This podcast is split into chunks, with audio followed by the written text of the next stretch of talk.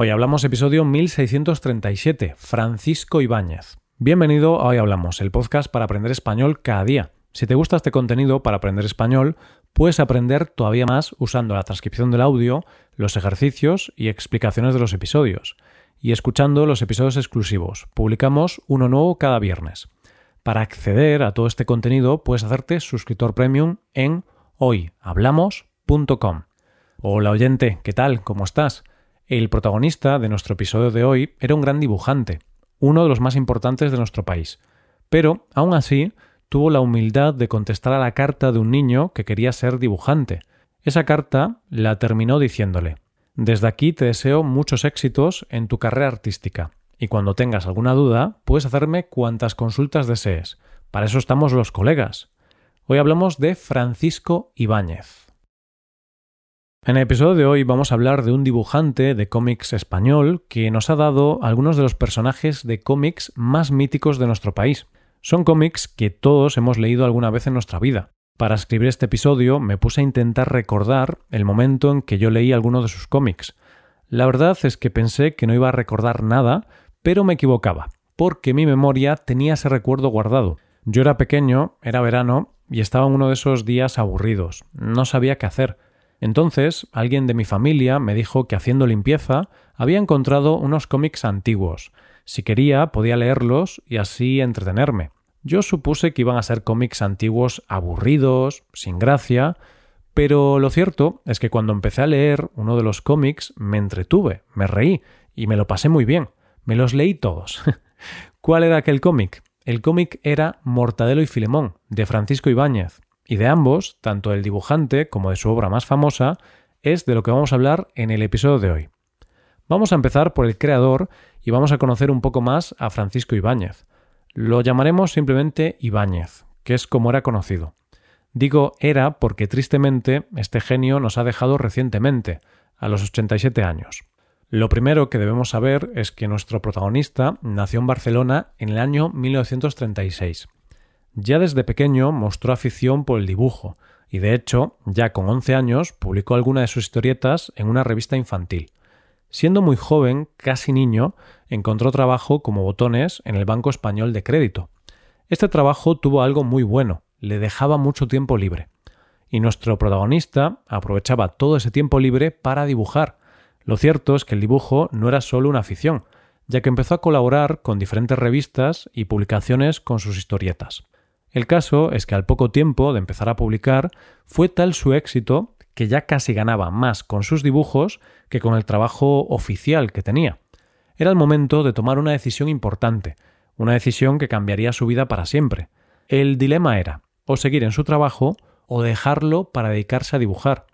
Ten en cuenta que el trabajo que tenía en aquellos años, los años 50, era como tener un trabajo de funcionario hoy en día. Era un trabajo estable, seguro y que le daba seguridad económica.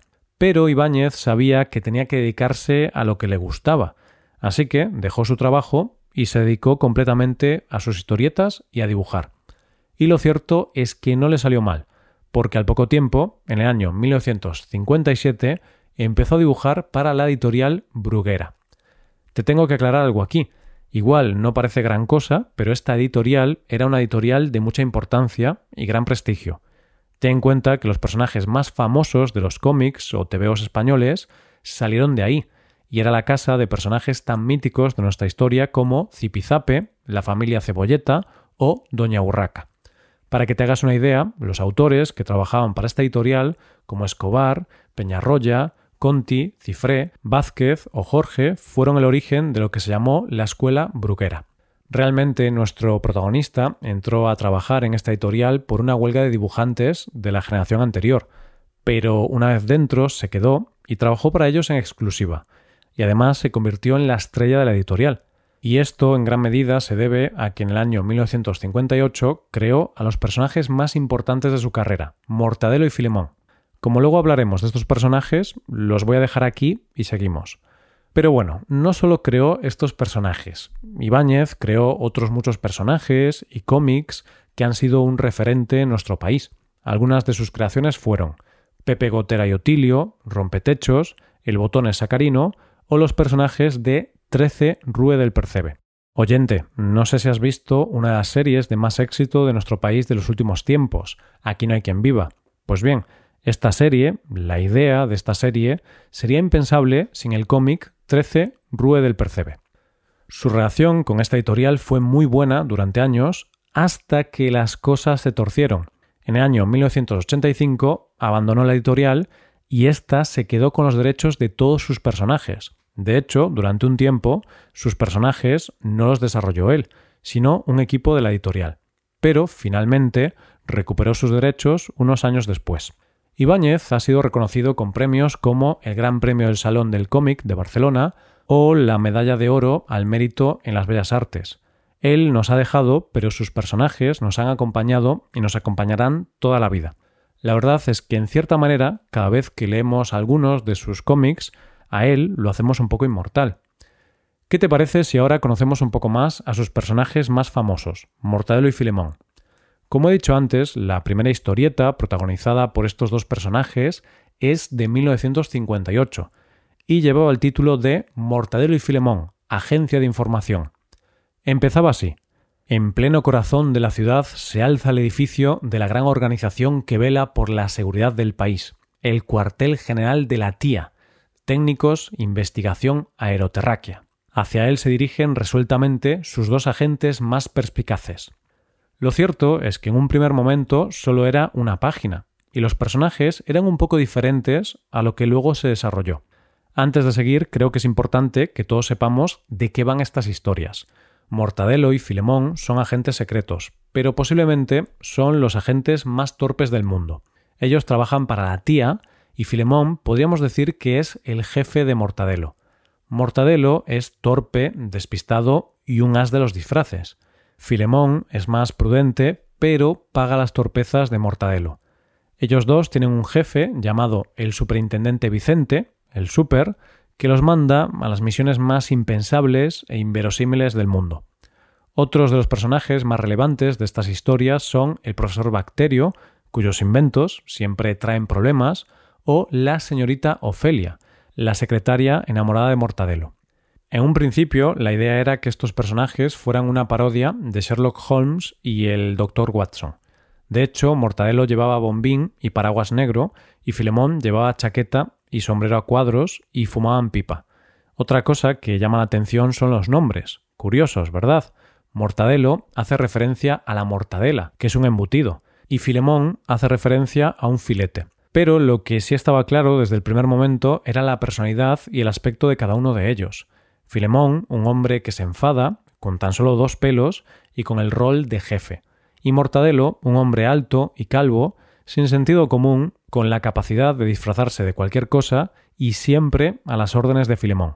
A partir del año 1969, con la publicación del álbum o volumen El sulfato atómico, las historietas se hicieron más largas y los protagonistas adquirieron su característico aspecto y personalidad. Lo primero es que las historietas se hicieron más largas, pasaron de una página a 44, y además se abandonó la idea de hacer una parodia de los famosos detectives, y el cómic se convirtió en una parodia de espías o agentes secretos que trabajan para la tía, que es una referencia a la CIA. De hecho, en ese momento los personajes abandonan esa imagen inicial e incorporan la actual, la más conocida por todos. Mortadelo mantiene su chaqueta negra con solapas y larga hasta las rodillas, pero desaparecen el sombrero y el paraguas. Y Filemón, pajarita negra, camisa blanca, pantalones generalmente rojos y en ocasiones chaqueta juego. Estos cómics han sido todo un fenómeno y tienen 224 publicaciones. Una cosa importante es que estos cómics han ido mostrando la evolución de nuestro país. De hecho, los personajes, al igual que nosotros, han pasado por vivencias como los mundiales de fútbol, las Olimpiadas, la Guerra Fría o el nacimiento de la Unión Europea. Por esos cómics han pasado personajes históricos y personalidades importantes de la cultura, el deporte o la política. De hecho, el último cómic publicado fue Mundial de Baloncesto 2023. Déjame que termine este episodio con unas palabras del autor sobre los premios. Para mí, el premio de verdad es cuando veo a aquel niño que viene a que le firme el librito, que me está mirando encantado, con los ojos como platos, pensando que está como con una especie de héroe, y la madre le dice Pero Pepito, ¿no querías decirle algo al señor Ibáñez? Pero Pepito no dice nada. Está con aquellos ojos abiertos y se lleva el libro firmado como si fuera el tesoro más grande del mundo. Los premios oficiales o los certificados.